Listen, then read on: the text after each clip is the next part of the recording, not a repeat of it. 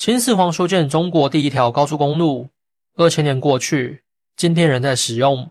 我们是否曾想象过，两千多年前的古人是否也梦想过打通天涯海角，连接彼此的命运？或许他们比我们更渴望，因为在那个信息封闭的年代，连接就意味着希望。那么，这条穿越生死的大道，它记录了什么？见证了什么？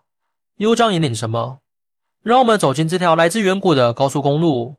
寻找属于那个年代的真实与激情。公元前二百一十二年，秦朝君主秦始皇做出了一个惊世的决定，修建一条连接首都咸阳到边境九原的大道，全长达一千八百里。这条大道被命名为秦直道。当时的秦朝已经完成了短短十几年的战争，将六国归并为一统的局面。然而，延续两千年的分分合合已成定数，天下初定，边疆隐患仍然存在。九原地区从战国时期开始。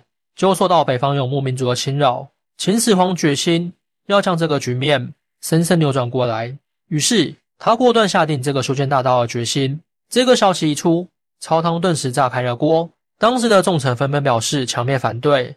这些循规蹈矩、惯于安逸的文臣武将，能够容忍清朝十几年如火如荼的战争，却无法想象和接受建造一条直通边疆的大道。总结下来，主要有两个理由：其一，工期长，耗资巨大。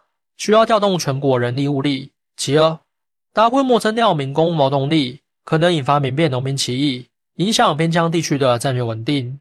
这两点理由也确实深深触及了现实的痛点。然而，统领天下的皇帝岂会轻易放弃己意？秦始皇不仅坚决推进这项工程，还亲自选派心腹大将蒙恬前去督造。蒙恬乃是秦军战场出身，深谙军事之道。在征战六国的过程中，也担任过多次重要军事任务，与秦始皇联袂并肩，可以说是十分倚重的红人。而此行督造大道，更是对他忠心耿耿的极大信任与器重。为何如此坚持呢？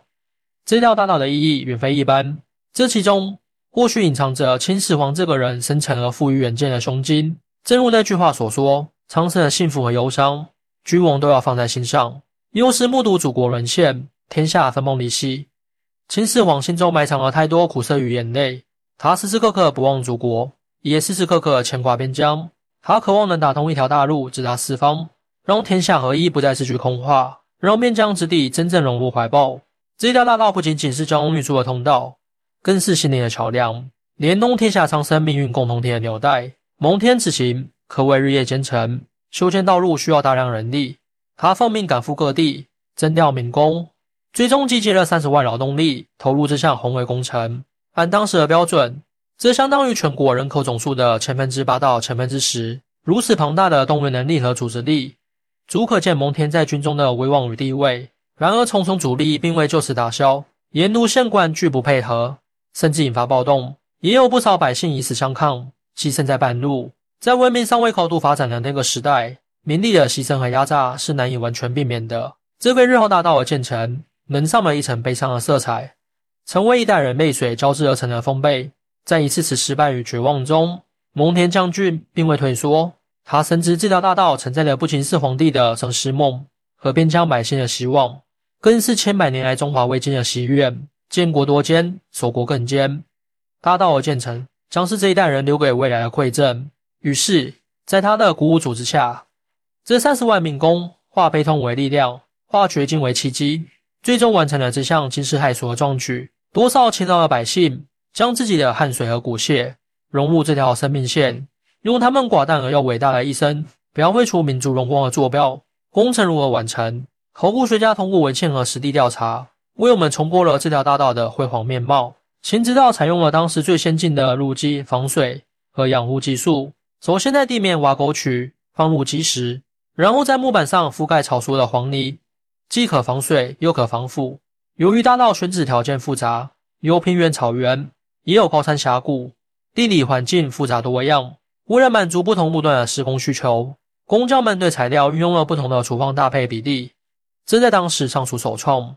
更令后人惊叹万分的是，这些黄泥中还掺杂了大量人工合成的碱，可有效抑制杂草生长，保证道路光洁宽敞。这样的科技手段，在当今看来依然高明绝伦。更难能可贵的是，这一切的设计与施工全都仰仗人力，没有任何机械设备辅助。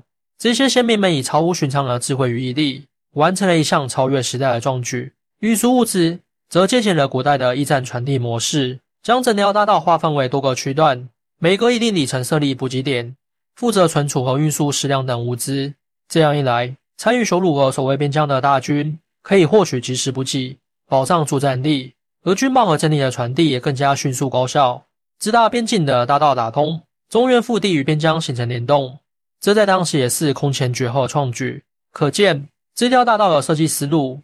完全超越了当时的技术框架，堪称建筑史上的奇迹。当代人如果还曾经在缅怀祖先的伟大，却不能在现代科技条件下创新突破，未免有失先贤的苦心。军共同之后的秦直道立竿见影地发挥了作用，它像一条长虹，将天下一统的秦朝紧紧捆绑，使国防、商业与交通一体化。在军事上，秦直道保障了秦朝北部边疆的战略运输，粮草损耗大为减少。经统计。过去每运一百车粮食，到达前线只有十车，损耗高达九十。有了秦直道保障，损耗率降到三十至五十。战场后勤得到空前改善，这让秦武将可以无后顾之忧地深入敌境，英勇捍卫边疆，也为日后数百年的北伐战争奠定了基础。这条大道见证了汉武帝李广率兵三昼夜直入匈奴腹地的壮举，也见证了唐玄宗李隆基多次北伐匈奴的胜利。可以说，没有秦直道的建成。中原王朝很难长期稳定的控制边疆，而在经济上，秦直道更是立下汗马功劳。它直接连接了中原和西域诸国，是丝绸之路最重要的一段通道。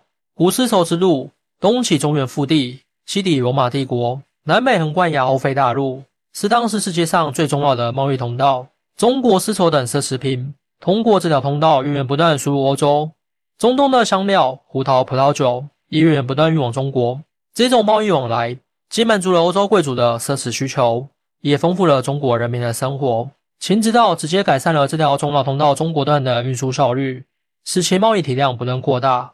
数不清的商旅会通过这条大道向欧洲运送中国瓷器，代为奇珍异宝。正是它成就了盛唐贞观之治的繁荣景象，也让中国这个概念走进了西方世界。它就像一根中流砥柱，撑起了这场连接东西方的盛世式商业盛宴。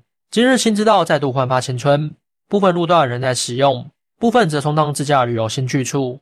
站在古道上远眺，少不了一番感慨：鲜明的伟大情怀与建设精神。至今仍激励后人不惧艰险，勇毅前行。也许他日当高铁穿行其上时，我们不忍只见钢铁，更要看见河山；不忍只见速度，更要捕捉精神。这是中华民族自信的脊梁，也是中国强盛的历史坐标。两千多年过去。秦直道只剩下一半依稀可辨认的地貌，但是大道的精神永存。当我们站在秦直道上回望历史，不能只看到物质的传承，更要看到那种超越一切罪与福、超越生命洪流的伟大精神。这种精神跨越时间和空间，永远指引着中华民族的发展方向。欢迎大家一起来讨论，您的支持是我更新的动力。更多精彩内容，请关注半年听书。